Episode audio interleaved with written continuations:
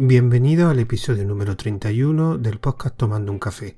Mi nombre es José Jiménez y hoy tendré una pequeña reflexión sobre la compra de una alternativa a una Raspberry. En audios anteriores comenté que estaba buscando una sustituta para la, Raspberry porque para el uso que le daba, para instalar servicios con DSP, se me estaba quedando corta, sobre todo tanto en gigas de RAM, que la Raspberry que yo tengo tiene un giga, como de puerto Ethernet, que no es gigabit. Y me dediqué pues a buscar alguna alternativa que cumpliera con creces esos dos requisitos.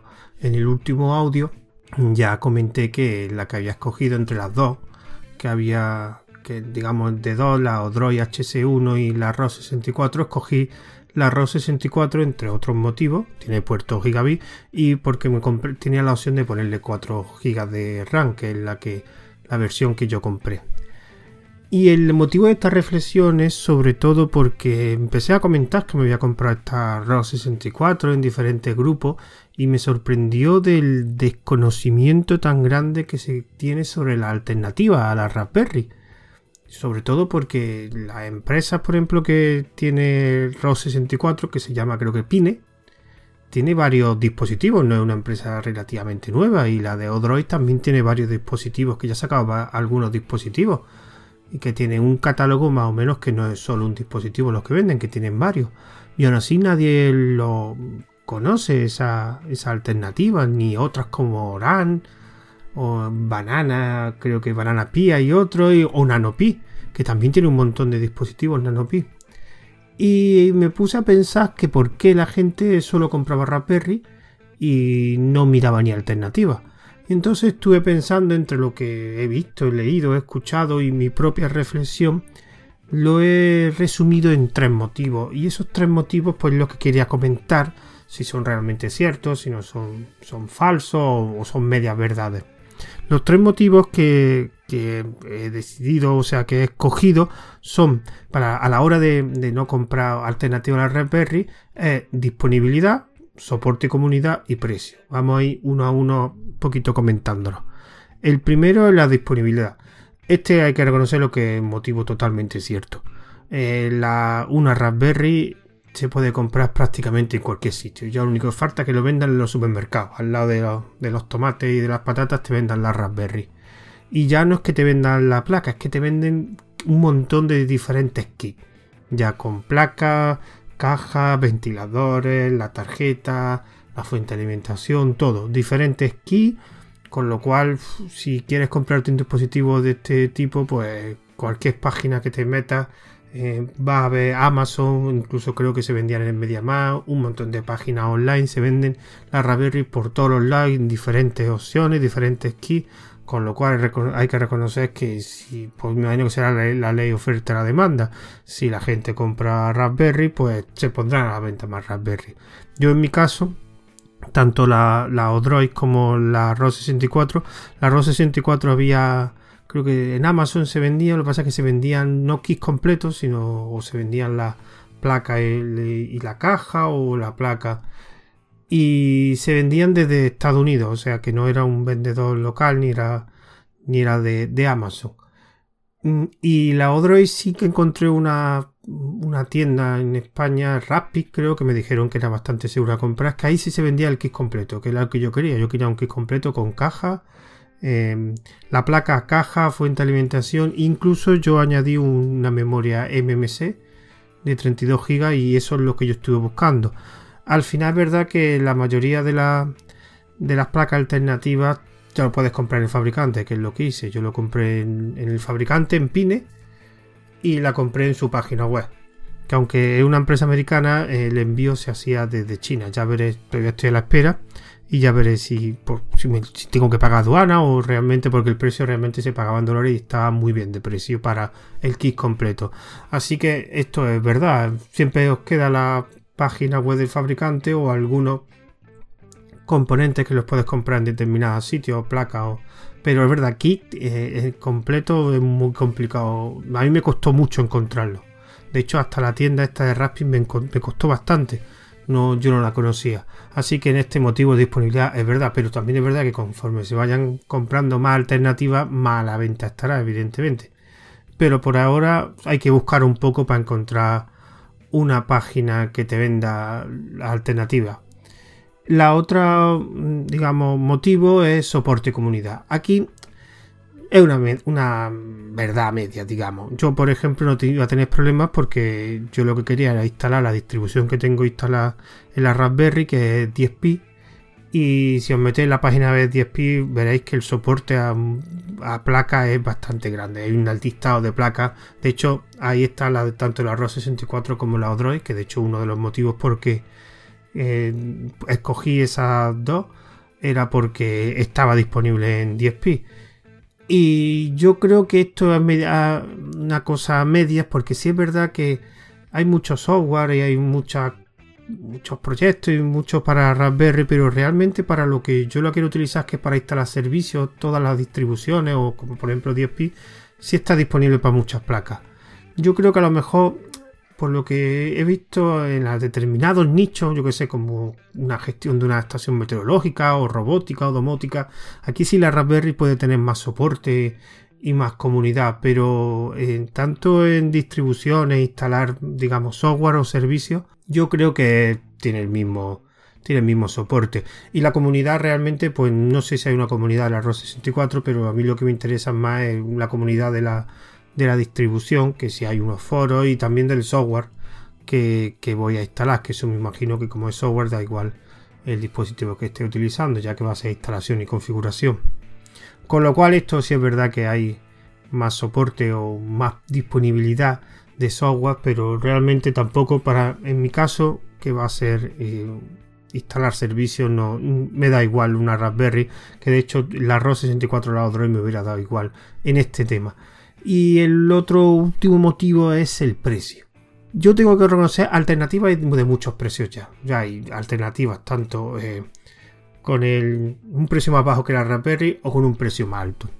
También hay que pensar que yo, eh, por ejemplo, la ROS 64, que es un poco más cara que si te compras el kit completo de una Raspberry, o sea, si yo hubiera comprado un kit también para la Raspberry, por ejemplo, la 3, creo que 3 Plus, creo que es la última versión, eh, por ejemplo, la memoria EMC creo que no, está disponible para, una Raspberry 3.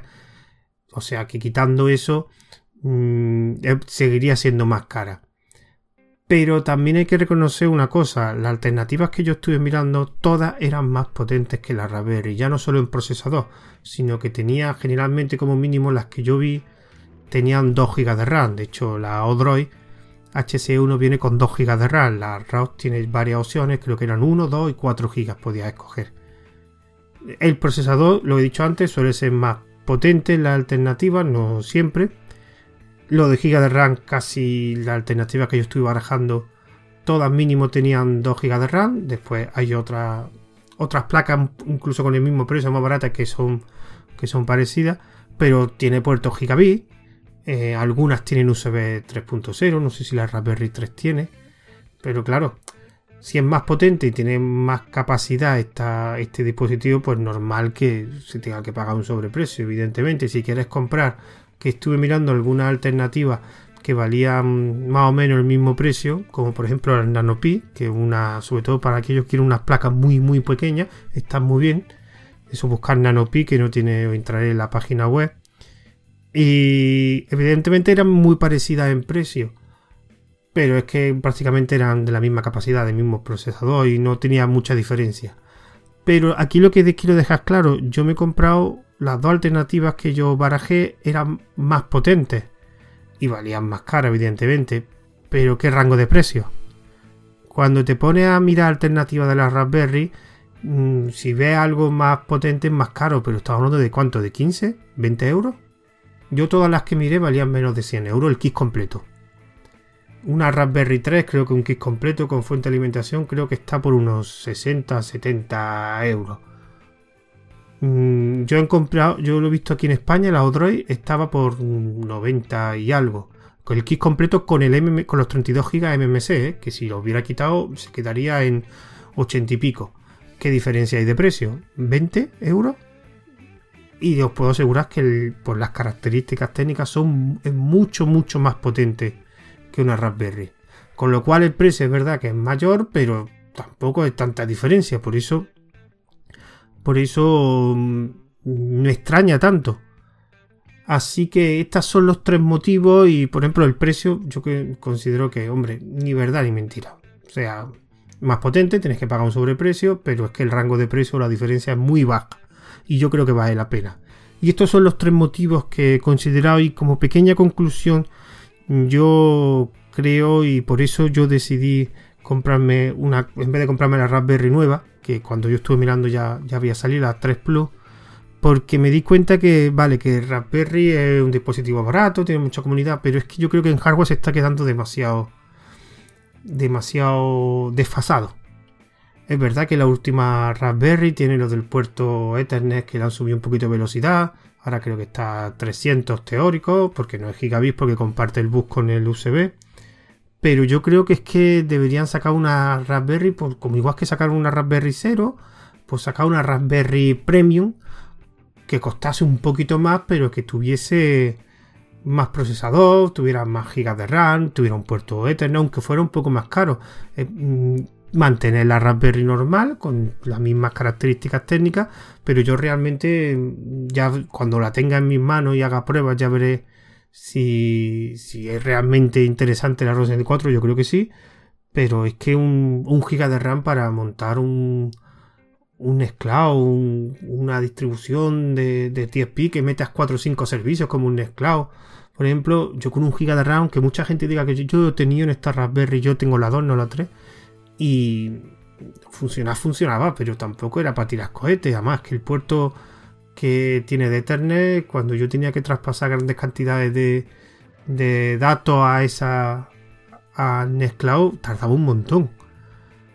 ¿Que puede utilizarlo? Pues sí, hay mucha gente que lo utiliza, pero yo creo que es que se está quedando demasiado desfasado y por lo que he escuchado, creo que Raspberry este año nueva no hay. O sea, la Raspberry 4 creo que es para 2020, le he leído por ahí, no, no sé si es verdad.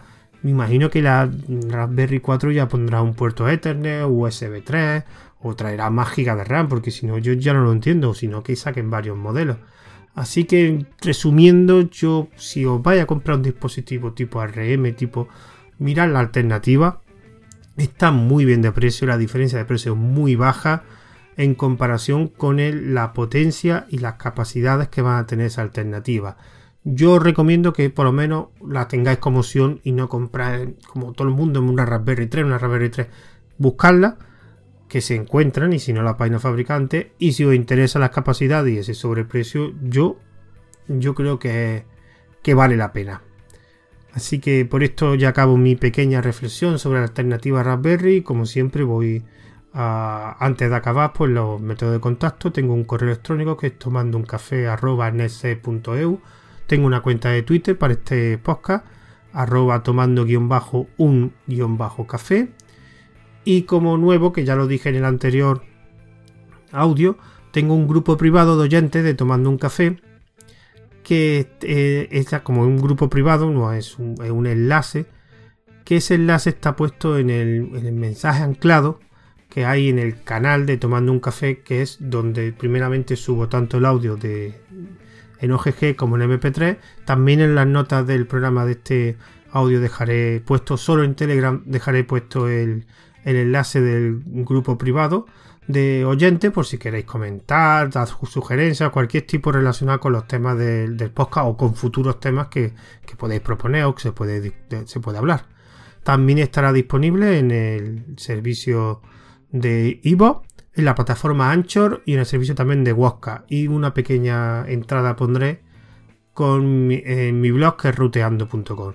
Espero que os haya sido interesante esta pequeña reflexión y ya nos escucharemos en el siguiente audio.